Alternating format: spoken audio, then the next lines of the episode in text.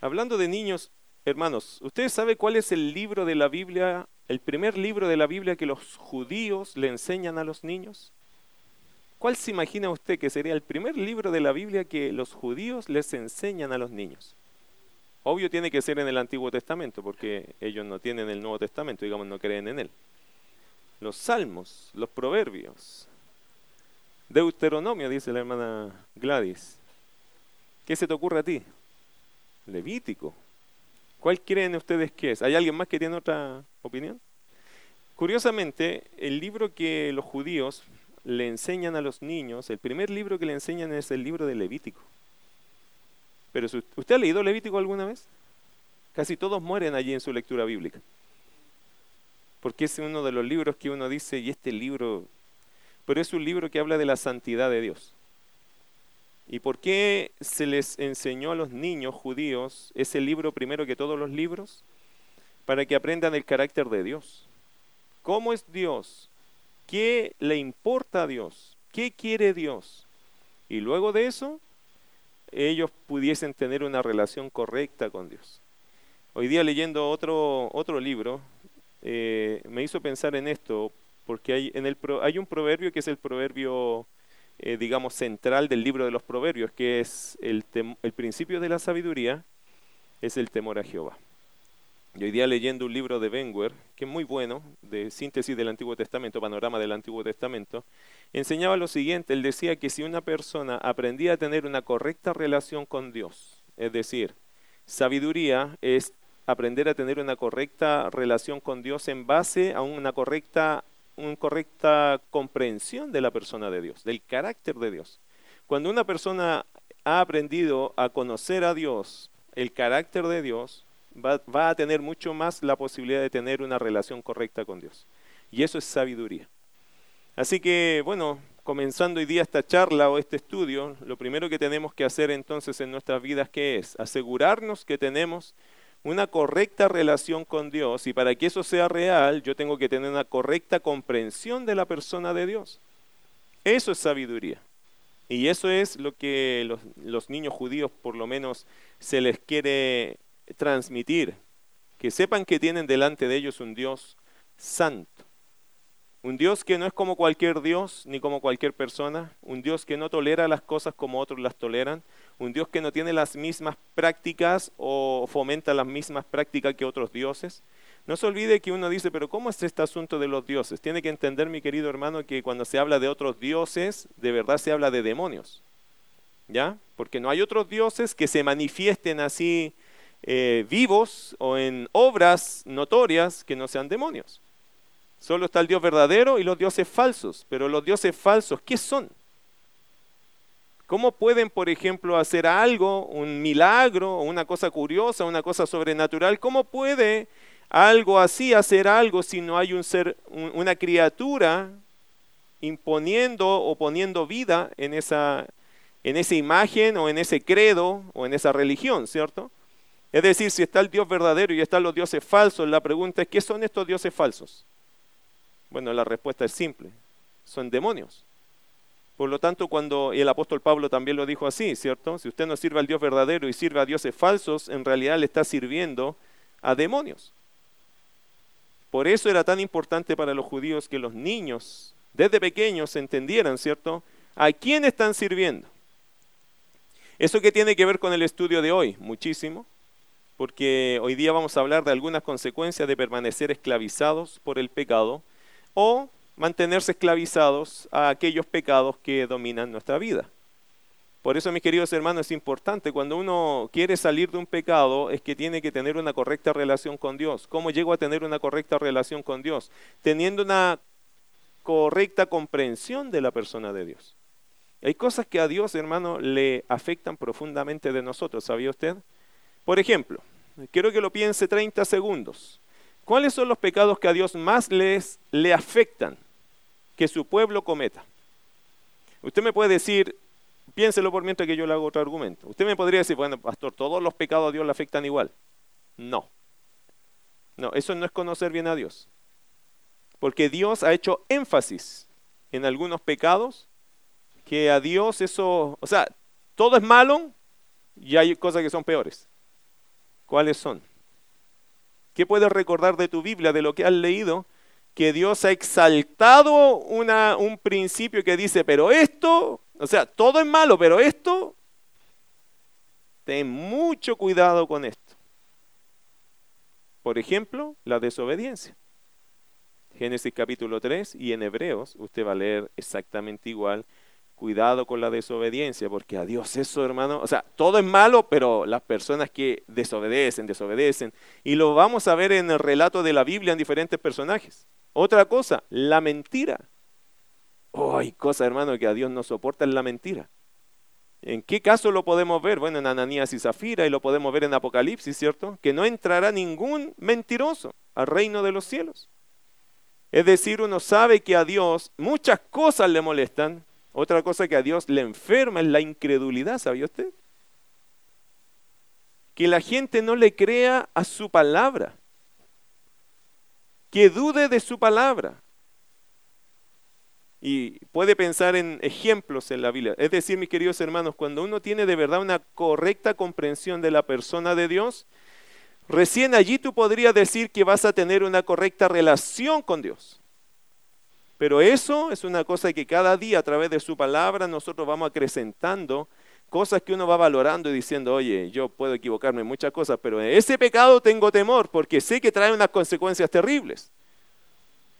Entonces, la Biblia te va a ir marcando muchas cosas de esas que, que de verdad nos transmiten el carácter de Dios. Bueno, Hoy día vamos a hablar de esto, queridos hermanos, algunas consecuencias de permanecer esclavizado por el pecado o algunas consecuencias de permanecer o dejarse dominar por algún tipo de pecado.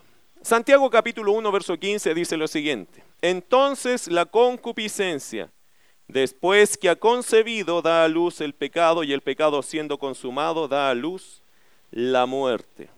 Gálatas 6, 7. ¿Lo, tiene Santiago 1.15? Todavía no, pastor, vamos. Santiago 1.15 que dice, entonces la concupiscencia después que ha concebido, da a luz el pecado y el pecado siendo consumado da a luz la muerte. Ahora Gálatas 6.7 dice así, no os engañéis, Dios no puede ser burlado, pues todo lo que el hombre sembrare, eso también segará. Y el otro versículo dice, porque el que siembra para su carne, de su carne segará corrupción, mas el que siembra para el espíritu, del espíritu segará vida eterna. Amados hermanos, en la palabra de Dios el mensaje es bastante directo. ¿Cuál es el mensaje? Todo pecado trae o tiene sus consecuencias. Amén, ¿cierto? Así que, mi querido, cuando usted peque, ¿qué tiene que esperar después de haber pecado? su consecuencia. Cuando los niños pecan, ¿qué debería esperar el niño después de su pecado? Su consecuencia. Ok, cuando uno peca y uno tiene que esperar la consecuencia, ¿tiene que ser una consecuencia buena o mala? Si pequé, usted sabe para dónde lo estoy llevando, ¿cierto? Si pequé, Dios dice que va a venir una consecuencia, ¿es buena o mala? mala. Cuando el niño peca, viene una consecuencia, ¿no? Tiene que ser buena o mala. Buena, pastor. Yo le voy a dar un dulce. Nota que a veces nosotros, y yo pongo ese ejemplo siempre porque me acuerdo de algo, hermano, a veces creemos nosotros los seres humanos que somos mejores que Dios. Y a veces queremos quedar mejores que Dios. Y Dios no nos va a dar un dulce cuando necesita castigarnos. Y eso es muestra de su amor. Y lo vamos a ver en algún momento. Bueno, cierro paréntesis solo para dejarle un, apunte ya al que quiere considerar eso en su crianza con sus hijos. ¿Por qué lo digo así? Porque hoy día la sociedad, hermano, todos quieren, miren, se hacen desastres y quieren que los premien. Yo, yo no entiendo eso en mi sociedad. Gente que hace cosas malas, daña a personas pero después cuando viene la consecuencia que se supone que debe ser negativa, la gente se pone en contra diciendo, no, pero, pero ¿cómo, cómo, ¿cómo entonces entendemos que esto va a funcionar? ¿Cómo va a funcionar si por el mal estamos dando un bien? ¿Cómo se entiende el asunto de la disciplina, el castigo, la consecuencia, la falta? ¿Cómo se entiende eso en una sociedad que, que eso lo está desdibujando? Hace mucho rato que se está borrando eso. Que no se borre esto en su familia, hermano. Todo pecado tiene consecuencias. Eso ha establecido Dios. No todas las consecuencias son iguales, depende de qué estamos hablando, depende del pecado. Pero cada uno de ellos tiene su consecuencia. En la Biblia tenemos una gran cantidad de ejemplos, queridos hermanos. El mensaje directo es este, todo pecado trae sus consecuencias. ¿Qué es pecado? Por si acaso no, si tenemos que volver a definir pecado, pecado es todo aquello que transgrede, entre paréntesis, infringe, viola, quebranta, vulnera lo establecido, lo ordenado por Dios. ¿Lo notó? ¿Lo recuerda? Pecado es todo aquello que transgrede, infringe, viola, quebranta, vulnera lo establecido, lo ordenado por Dios. Eso es pecado. En la Biblia tenemos una gran cantidad de ejemplos. Por decirle algunos, Adán y Eva desobedecieron a Dios al comer del fruto prohibido y toda la humanidad heredó naturaleza pecaminosa y ellos sufrieron en carne propia las consecuencias de su maldad. Dolor, muerte, una tierra maldecida. Ahí tenemos un primer ejemplo de personas que pecaron y el pecado trajo consecuencia. Caín. Caín mató a su hermano Abel, ¿cierto? Al hombre más, el primer justo que muere por la fe, Abel. Caín mata a su hermano y la vida de Caín fue marcada en la tierra y al fin de sus días se fue al infierno, ya que la Biblia dice que Caín era como posesión del maligno. Aparentemente nunca se arrepintió de su pecado Caín, aunque sabía quién era Dios y sabía lo que él había hecho. Otro personaje, Lot, sobrino de... ¿De quién? De Abraham. Él, Abraham le dice, escoge tú la tierra y él escogió codiciosamente irse colocando sus tiendas y su vida, sus negocios hacia Sodoma y Gomorra. Él no le dio la posibilidad a su tío, sino que él escogió egoístamente, ¿cierto? Él estaba allí como ambicionando prosperar, aunque ya era bastante próspero al lado de su, de su tío. Ahora, después se casa con una mujer que no creía en Dios y dejando que sus hijas fueran influenciadas por una cultura corrupta. ¿Cuál fue el resultado de la vida de Lot? Bueno, a los años Lot lo perdió todo. Cuando la tierra fue destruida por el juicio de Dios, se recuerda que Sodoma y Gomorra fue destruida, cayó fuego y azufre. Lot lo perdió todo. Su esposa, por ir arrancando, mira hacia atrás, se convierte en estatua de sal o en figura de sal, yo no sé si es una estatua literal o es una, como una torre de sal, pero ella se hizo sal en ese minuto y sus hijas cometieron pecados sexuales con él. Así termina la vida de Lot, por lo menos en el relato de la Biblia, hasta allí nos contó acerca de Lot. Otro ejemplo, Sara, la esposa de Abraham. Ella no podía tener hijos, ¿se acuerda? Esperó la promesa de Dios, pero le faltó un poco de tiempo y ella decidió entregarle a su esposo la esclava llamada Agar. Eh, la entregó como para que fuera como su esposa y tuviera hijos. Bueno, ella tuvo un hijo y de ese error nació Ismael, quien llegó a ser enemigo del hijo escogido por Dios que nació posteriormente de ella. Se llamó Isaac. Hasta el día de hoy, los descendientes de estos dos hijos pelean. Jacob, Jacob, el hijo de Isaac, uno de los hijos de Isaac, vivió engañando. Toda la vida, todo lo que consiguió, lo consiguió engañando. Vivió de esa forma y el resultado de esa vida fue que sus hijos crecieron usando el mismo patrón, el mismo recurso que Jacob. Se transformaron, 11 de los 12, o por lo menos 10 de los 12 se transformaron en engañadores. Y engañaron a su padre diciendo que a su hijo, a José, su hijo preferido, lo mató alguna bestia o fiera del campo. Y así lo hicieron vivir engañado todos esos años pensando que a José lo habían asesinado cuando ellos mismos lo vendieron, ¿cierto? Para a unos mercaderes que pasaban donde ellos estaban cuidando a las ovejas. Consecuencia de vidas, queridos hermanos. Otro más, Moisés. Porque estos son como, ya, de esto nosotros sabemos son todos así nomás, ¿cierto? No son ni buenos creyentes. Son creyentes, pero, pero Moisés, Moisés fue un gran creyente, ¿o no? Tremendo líder, un hombre que hermano las hizo todas como líder, un hombre amado por Dios, un hombre que tenía toda la confianza de Dios, que guió a más de dos o tres millones de personas en el desierto.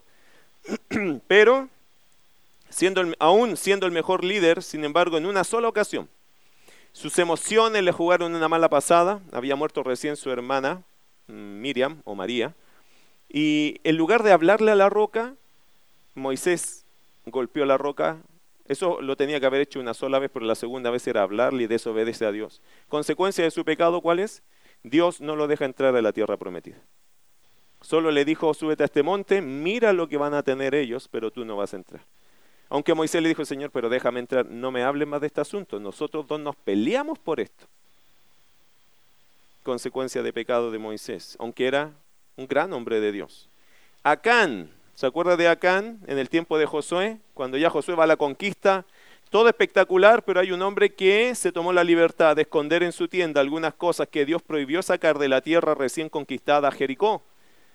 Por consecuencia fue descubierto por Dios mismo, Dios lo apuntó, dentro de todo lo señaló, Josué lo sacó, eh, identificaron el pecado y él y toda su familia fueron muertos apedreados. Y todo lo que tenían murieron en ese minuto porque se hicieron cómplice del mismo Acán. Sansón, el hombre más fuerte del mundo, pero por su forma inmoral de vivir fue conquistado por una mujer llamada Dalila, ¿cierto? Y pierde, ¿qué cosas perdió Sansón? Su fuerza, su libertad, su vista, su honor y finalmente su vida. Saúl, el primer rey de Israel, por obedecer a medias a Dios, Dios le quita el reino, ya que su forma de proceder nunca fue agradable para el Señor.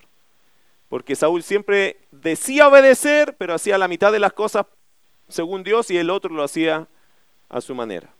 David, el rey conforme al corazón de Dios un rey, pero hermano, el mejor rey.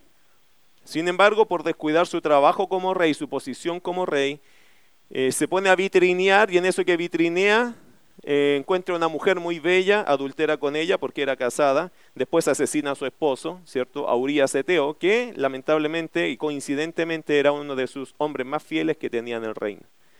Por lo cual esto le trajo consecuencias que duraron toda la vida de David. De ahí en adelante David nunca más tuvo paz en su familia. Eso dice la escritura. Salomón, el rey más sabio del mundo, pero sus excesos al tomar para sí mil mujeres, terminó convirtiéndolo en un rey pagano y por ello Dios levantó, lo castigó, levantando muchas personas, eh, muchos enemigos para su reino. Salomón tenía, hermanos, usted ha leído la historia de Salomón, tenía una paz increíble, toda la gente se rendía a Salomón. ¿Por qué? Porque el temor de Jehová caía en todas las personas alrededor. Pero el día que Salomón se entrega a sus pasiones, va por su pecado, se casa con su pecado, el Señor le levanta enemigos. Y ya no pudo tener la paz ni la prosperidad que Salomón experimentaba. Y uno del Nuevo Testamento, Ananías y Zafira, que ellos pensaron qué cosa, creyeron que podían recibir reconocimiento por su gran ofrenda hecha a la iglesia, aunque mintieron respecto a la cantidad. Ambos, Ananías y Zafira, fueron puestos en evidencia por el Espíritu de Dios y murieron en el mismo día al ser confrontados con su pecado por el apóstol Pedro. Y etcétera, etcétera, etcétera. Al mirar todos estos ejemplos, ¿qué podemos decir, hermanos? El que piense estar firme, no se crea usted mejor que ellos. Ya hágase ese favor a usted mismo. Nunca diga, hoy, ¿cómo, ¿cómo pudieron ser así? Porque así mismo han caído un montón de gente en estos tiempos de la iglesia. Todos estos ejemplos son para enseñarnos a nosotros, ¿qué cosa? Que el que piensa estar firme, cuídese hermano, cuídese. Porque más tontos seríamos nosotros que ellos. Porque nosotros ya leímos su ejemplo. Nosotros ya sabemos sus consecuencias. Entonces seríamos más tontos nosotros que ellos porque ya vimos las consecuencias, ya vimos la caída, ya vimos las circunstancias, y si repetimos el mismo patrón, somos más tontos nosotros que ellos. Y eso es lo que Dios quiere prevenir de su iglesia. Dios nos ama tanto, hermanos. Algunos dicen que le hubiese gustado estar en el tiempo de Jesús, en el tiempo de Moisés, a mí me hubiese gustado ser del tiempo de Josué. Querido hermano, mire, Dios nos conoce y estamos en el mejor tiempo. Ya pasó todo eso. Ya podemos aprender de todos ya tenemos la Biblia completa nosotros, ya podemos aprender de todos. ¿Ve que Dios es bueno? Nos puso en un tiempo que ya podíamos eh, aprender de todos los casos. ¿Para qué? Bueno, hermano, para aprobar lo mejor delante de Dios. Por eso Dios a nosotros nos exige más que a ellos. Porque sabemos más que ellos, hermano. Pero somos más piadosos que ellos. Es ahí donde a veces tenemos una gran contradicción como creyentes de estos siglos. Sabiendo más, teniendo más conocimiento, sabiendo más casos, más que ellos, no necesariamente llegamos a ser ni más obedientes ni más piadosos por mayor información. Es ahí que el Señor tenga misericordia de nosotros, ¿o no? Que nos ayude a entender que cada palabra que leemos es para que la tomemos y apliquemos a nuestro propio corazón pecaminoso y descarriado. Bueno, la lección es clara, ¿cierto? Todos, todo pecado trae sus consecuencias. Tarde o temprano todo hombre tendrá que dar cuentas por sus pecados y si quiere una oportunidad de salvación, tendrá que reconocer y buscar el perdón de Dios si no quiere enfrentar la más triste de las consecuencias. ¿Cuál sería la más triste de las consecuencias? La condenación eterna. Por eso, mis queridos hermanos, eh, es importante que uno le diga a la gente que el pecado sí trae consecuencias. Y la mayor de todas ellas, o la más perdurable y eterna, es la condenación. Todos los pecados pueden ser perdonados en Cristo. Y esa es la gran bendición que tenemos de hablarle de Jesús a la gente. Porque podría ser una persona que tiene una gran lista de pecados, pero si Cristo le perdona, hay perdón de pecados y vida eterna. Mire qué fácil. Entre comillas fácil, hubo uno que tuvo que morir por ello. El Señor Jesucristo, Él pagó el precio de nuestro pecado. Bueno, les he mencionado algunas personas que sufrieron consecuencias por el pecado, pero ahora permítame mencionarle algunas verdades que la palabra de Dios nos presenta cuando nos dejamos dominar por el pecado. Quiero que vaya a Salmo 66, 18 algunas verdades. Le, presenté algunos personajes rápidamente, ¿cierto? Algunos que uno puede recordar, usted se los sabe también. Pero ahora veamos algunas verdades, ¿cierto? Algunas verdades que la palabra de Dios nos presenta cuando nos dejamos dominar por el pecado. Número uno, ¿cuál será una verdad en el Salmo 66, 18? Dice, si en mi corazón hubiera yo mirado la iniquidad, el Señor no me habría escuchado. Primera verdad que tenemos que recordar cuando nos dejamos dominar por el pecado es que Dios no te asegura que Él te oirá o que te contestará tus oraciones. Si nos dejamos dominar por un pecado en particular, si estamos jugando con Dios a esto de que me arrepiento y vuelvo a caer, me arrepiento y vuelvo a caer, me arrepiento y vuelvo a caer, en el fondo el pecado me está dominando, Dios no te asegura que Él te oirá o que te contestará tus oraciones. El texto lo dice claramente, ¿lo puede leer conmigo? ¿Qué dice? Si en mi corazón hubiese yo mirado la iniquidad, el Señor no me habría... Dios no tiene por qué escucharnos si nosotros queremos vivir en nuestro pecado. ¿Lo nota? Otro pasaje, Proverbios capítulo 15. Vámonos a los proverbios un poquito allá. Solo voy a mencionar o leer algunos proverbios que son importantes. Proverbios, el capítulo 15, verso 29 dice, el corazón del justo piensa para responder, eh, sí creo que es ese, eh, ah, perdón, Proverbios 15, 29, estoy leyendo el 28, el 29. Jehová está lejos de los impíos. ¿No escuchó bien eso? ¿Qué es un impío? Un pecador. Pero ¿qué tipo de pecador? Usted sabe que hay iniquidad, impiedad, eh, soberbia, arrogancia, ¿todo tiene su sentido? Eh, por ejemplo, yo recuerdo una palabra, no recuerdo hoy día exactamente la palabra, pero el acto cuál es? El acto es que a mí me dijeron hasta aquí, me pusieron una línea allí, hasta aquí puedes llegar, transgredir, transgresión. Usted pone una línea y el transgresor sabe lo que hace. ¿Cuál es el acto? Paso nomás. Pongo un pie allá y me devuelvo. Ese se llama transgresor. Le dijeron que hasta aquí, no, pero ¿cómo se llama eso? Transgresión. Tiene un corazón impío, es decir, no piadoso, no temeroso. Aquí que dice el texto, Jehová está lejos de los impíos, de los que no son piadosos, de los que no tienen temor, de los que cuando les dicen, oye, llega a las 10 de la noche, 10 y cuarto.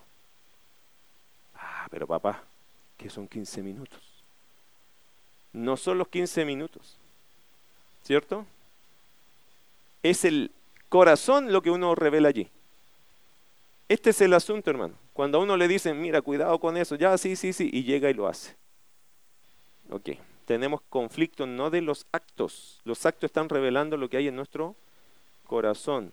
Y eso tienes que tú y yo pensarlo como creyente. Hermano, no importa si son 15, 5 o un minuto. No es el punto, no son los minutos, ¿sabe? A veces la gente se pierde la discusión diciendo, ya, pero nunca más, a la otra le vamos a poner pila a tu reloj.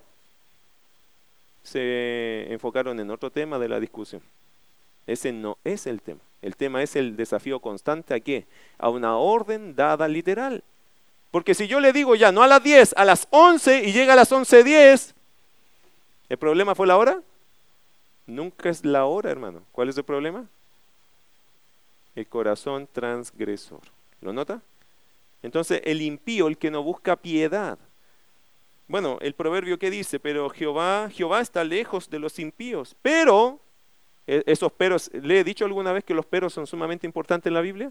Creo que unas mil veces. Bueno, el pero en la Biblia significa un cambio absoluto de escenario. Es otra realidad que dice el texto ahora. Jehová está lejos, lejos de los impíos. Pero Él oye la oración de los justos. Qué hermoso versículo, ¿no? Mire Proverbios capítulo 28, verso 9. Proverbios 28, 9. ¿Qué dice? El que aparta su oído para no oír la ley ¿Lo tiene? Proverbio 28, 9. Léalo conmigo. ¿Qué dice? El que aparta su oído para no oír la ley, su oración también es... Bueno, está claro, ¿no? Hermanos, si no le ponemos atención a las palabras de Dios, Dios tampoco le va a poner atención a nuestras palabras. Uno más, Primera de Pedro, capítulo 3, verso 12. Primera de Pedro, capítulo 3, verso 12. Dice allí, porque los ojos del Señor están sobre los justos y sus oídos atentos a sus oraciones, pero el rostro del Señor está contra aquellos que hacen el mal. Mis amados, no te puedes quedar con tu pecado sin afectar tu comunión con Dios. ¿Lo entendió? No te puedes quedar con tu pecado sin afectar tu comunión con Dios. Hay algunos que dicen, yo no sé por qué, yo siento que el Señor no me está escuchando examina tus pasos. No sé por qué el Señor no me está dando respuesta. Bueno, a veces Dios nos da respuesta, hermano, no solo porque estamos mal, a veces es trato soberano. Pero a veces hasta uno mismo siente que como que nuestra oración no está llegando a Dios. Como que no estamos recibiendo el beneficio de la oración, el primario, que es la paz. El consuelo que nos da, la esperanza que nos trae orar. ¿Por qué? Examina tus pasos. Examina bien en qué estás. ¿No estarás fomentando algo que Dios de esa forma te está diciendo, hijo, ponga la atención a esto, porque no me gusta lo que está haciendo aquí, en este aspecto? ¿No será que Dios está señalándote algo para razonar? Interesante, ¿por qué? Porque si usted lo piensa en el rey David, el rey David en su momento pasaron tres años, me parece que eran de hambre, en su reino. Y David dijo, Señor, fue, fue a la presencia de Dios diciendo, ¿por qué, esto, ¿por qué no hay lluvia? Acuérdese que Israel iba a recibir de Dios la bendición, y la bendición era la lluvia, la prosperidad en ese aspecto, porque era todo un país que dependía de la lluvia, porque ahí no hay lluvia si Dios no la trae. Y si no la trae, eso es un desierto terrible. A veces yo pienso si la lluvia o el agua que nos está afectando a nosotros, ¿no será algo que Dios nos está diciendo, buscadme y viviréis? Bueno, cierre paréntesis. David estaba en esa situación y David fue a preguntarle a Dios, ¿por qué? ¿Por qué no nos está yendo bien en algo? ¿Por qué esto viene mal? Porque nos afecta a todos. Ah, y Dios le recordó, es que hay que hacer venganza de un cierto grupo de personas, etc. Eh, mis queridos hermanos, a veces uno cuando lee las historias bíblicas se da cuenta que Dios a veces pone situaciones que nos llaman la atención para examinar nuestras vidas. Ese es el asunto. Y usted va a encontrar en el Antiguo Testamento varias veces cosas así, de que hay que hacer ciertas cosas que Dios espera que se hagan. En el tiempo de Saúl tenía que Saúl eliminar a los amalecitas, y eso había pasado mucho tiempo atrás, pero ya era tiempo de cumplir con ese petitorio que Dios tenía pendiente. Saúl no lo hizo, a Dios le molestó, Dios lo desechó. Porque a Dios le gusta que las cosas se hagan a su manera, no a la nuestra, ¿cierto?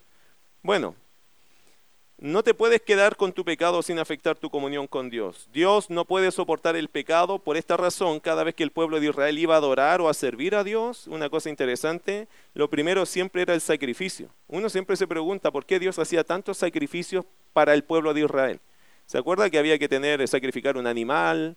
entre paréntesis, no sé si usted lo logra entender, pero cuando una persona que ofendía a Dios o iba a arreglar sus cuentas con Dios, llevaba su animal, tenía que llevar un animal de su propiedad.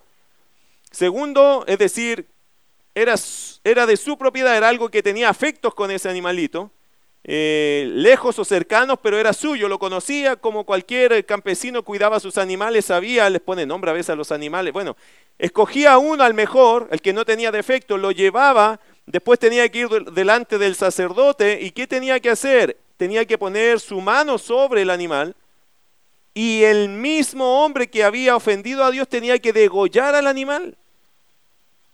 Imagínense que eso lo tuviéramos que hacer hoy día antes de entrar al templo. Bueno, Dios siempre les dejó a ellos, si quieres entrar a mi presencia, tienes que hacer eso primero. Eso se hacía primero antes de entrar a la comunión con Dios. ¿Por qué?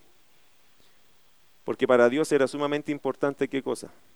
Que su pueblo entrara limpio, limpio de sus pecados. ¿Usted antes de entrar acá oró? No, no me responda. Señor, límpiame. Yo sé que estoy limpio por tu sangre, pero he estado en este mundo todo el día. He escuchado y visto cosas. Quiero disfrutar mi tiempo contigo. Quiero gozarme en la alabanza. Quiero que tú me hables. No quiero entrar con un corazón duro ni distraído. ¿Hizo eso antes de venir a la casa de Dios? Qué interesante los principios del Antiguo Testamento, cómo podríamos aplicarlos a nosotros hacer un sacrificio. Hoy día no es necesario porque Cristo es nuestro sacrificio. Pero limpiarnos las manos espiritualmente hablando, hermano, qué bueno es. Decir, Señor, mira, fue un día pesado, malo. Oh, no, no, fue un día bueno, pero yo ahora confieso mi pecado. Sácame todo esto. No las malas vibras, sino sácame todo esto. Yo quiero entrar limpio a tu presencia y disfrutar. Por eso yo creo que muchas veces venimos a un culto, no sé si muchas veces, pero a veces nos pasa, venimos al culto y nos vamos igual. ¿Por qué? Porque Dios no tolera eso ni soporta eso, hermano. Dios quiere que uno venga con un corazón dispuesto. No hacer el trabajo aquí, usted tiene que entrar ya con eso que el Señor te ha pedido, con ese sacrificio, con esa limpieza para venir dispuesto a escuchar algo. Que Dios haga algo en ti, te hable y tú puedas irte bendecido.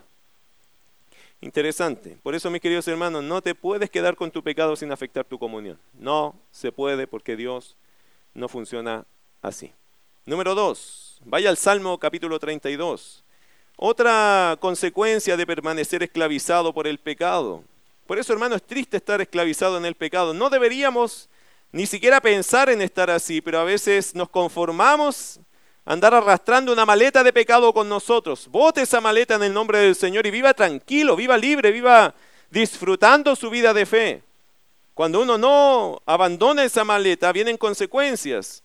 Una de ellas es que Dios no te asegura que Él te oirá o que te escuchará en tus oraciones. Y número dos, llevarás tanto las consecuencias físicas como las espirituales. Mire Salmo 32, 3 al 5. ¿Qué dice?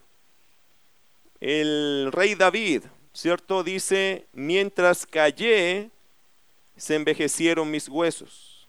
Se dice que este salmo con el Salmo 51 son como los salmos que hablan de la escena del adulterio de David. Que cuando David cayó y no reconoció su pecado, luchó con eso y quizás empezó a justificar como muchos de los seres humanos, no sería tan raro, ¿cierto? Porque todos los seres humanos, en vez de confrontarnos, primero nos disculpamos. Generalmente actuamos así.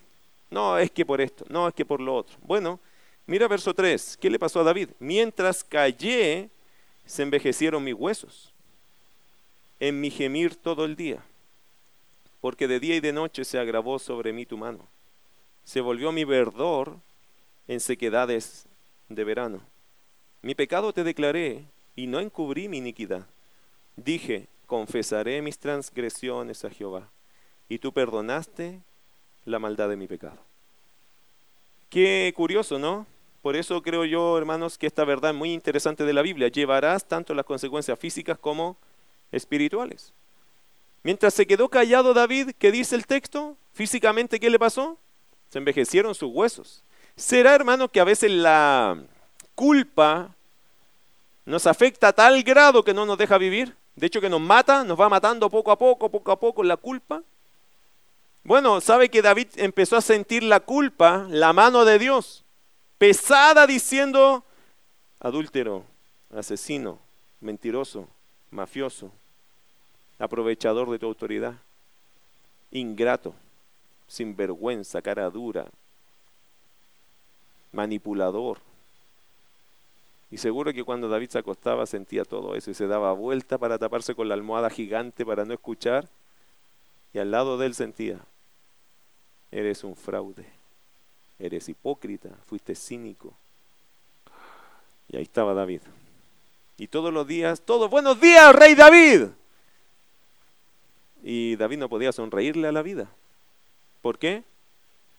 Porque mientras él cayó, es decir, no lo confesó, no lo arregló, ¿qué dice el texto? Envejecieron mis huesos en mi gemir todo el día, porque David pedía perdón, seguramente gemía diciendo, Señor, sé que es así, pero no es fácil salir de ese tipo de situaciones. Bueno, mientras callé se envejecieron mis huesos. Querido hermano, los pecados sí traen consecuencias físicas. ¿Cierto? ¿Lo ha notado alguna vez en su vida? ¿O no?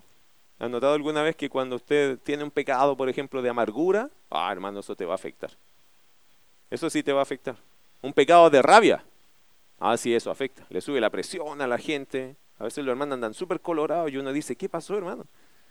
No, nada, que, nada, nada, nada, nada. Ah, uno ya sabe cuál es el problema, ¿cierto? Que vienen con las venas hinchadas los hermanos acá como... Bueno, a veces nos pasa, todos nosotros somos sensibles a situaciones de nuestras vidas.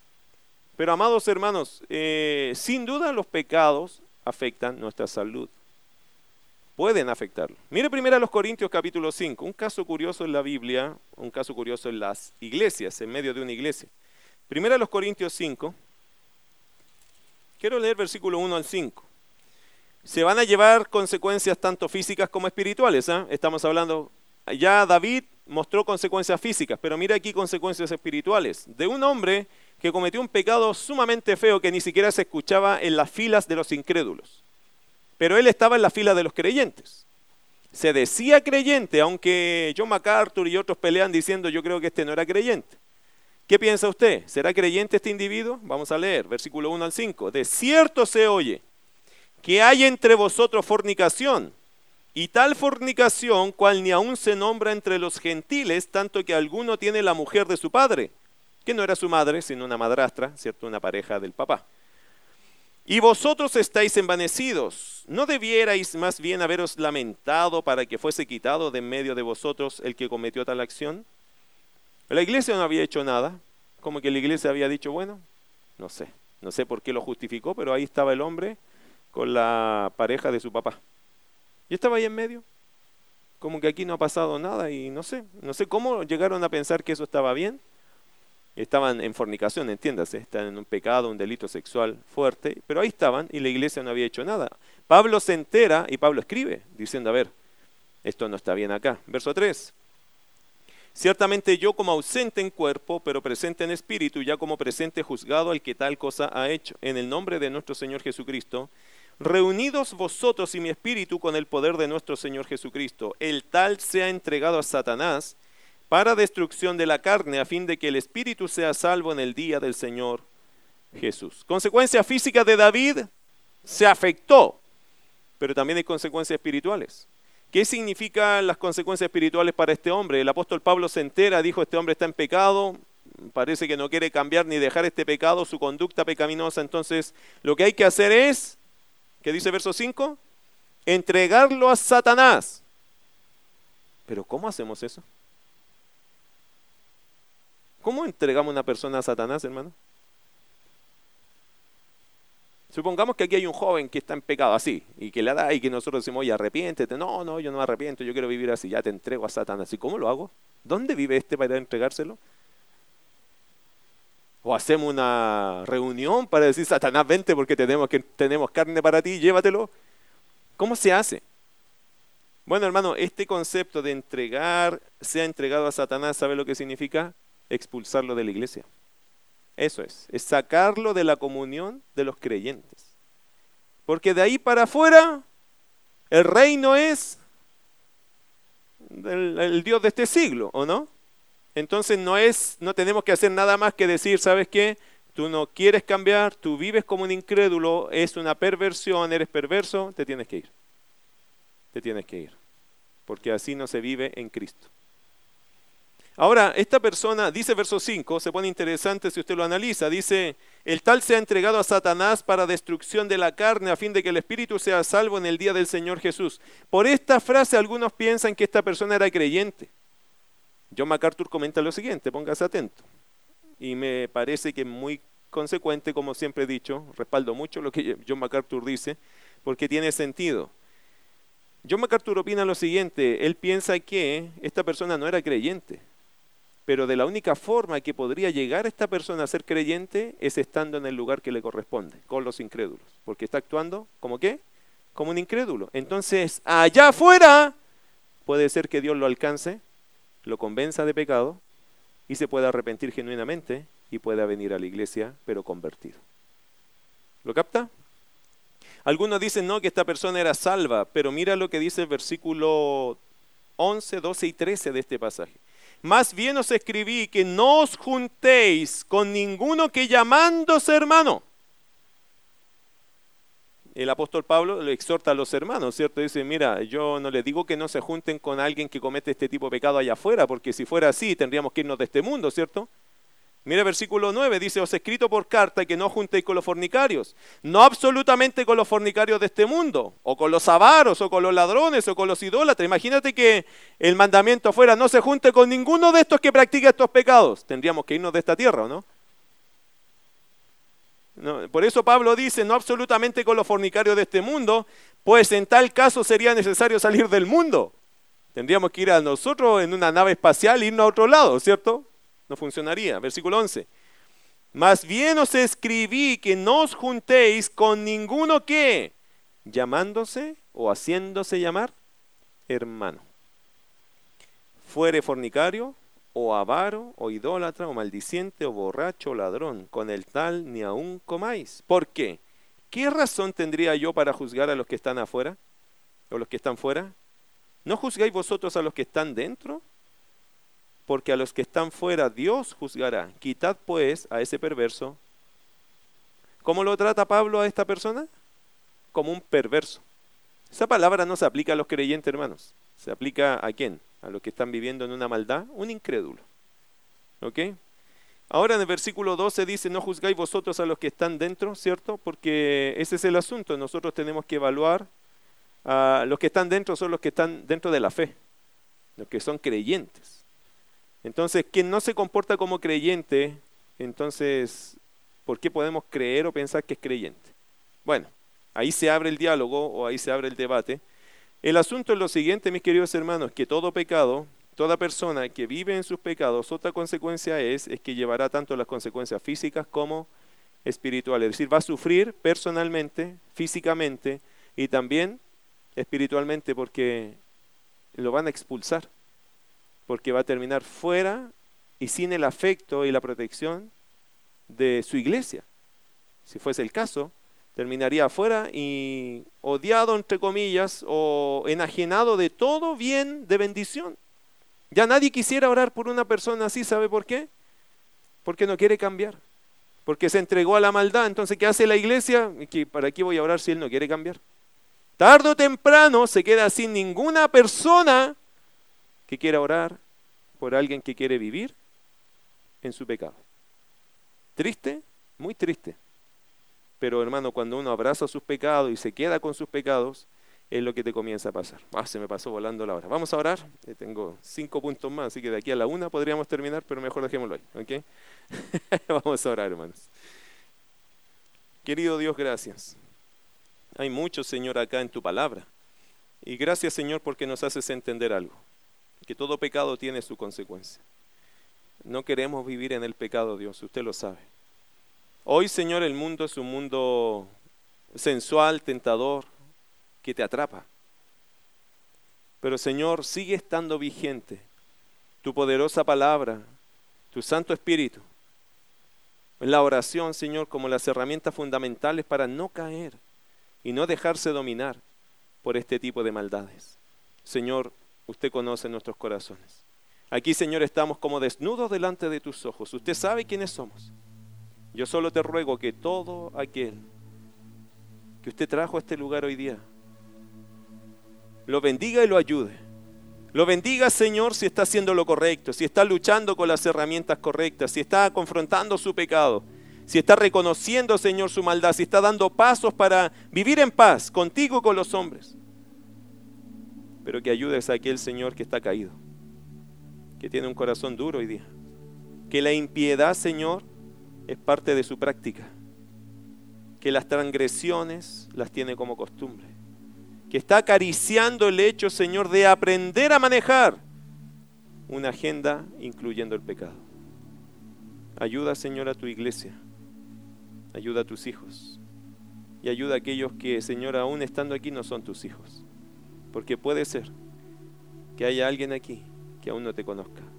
Y que por eso, Señor, los pecados le dominan. Da libertad, Señor. Trae esa libertad preciosa que das en Cristo Jesús. A todos los que estamos acá, Señor, y qué hermoso sería ver que cada uno de los que estamos presentes disfruta su vida, su vida de fe, su vida espiritual. Señor, queremos ser espirituales en un mundo totalmente carnal. Danos gracia para sostenernos firmes en lo que tú nos has pedido, pero que podamos disfrutar tanto nuestra relación contigo, Señor, que podamos romper las ligaduras del pecado, que siempre quieren enredarse en nuestro corazón para mantenernos sin poder, sin gracia divina, sin oraciones respondidas. Ayúdanos, Dios. Te lo rogamos todo esto en el precioso nombre de Cristo Jesús. Amén.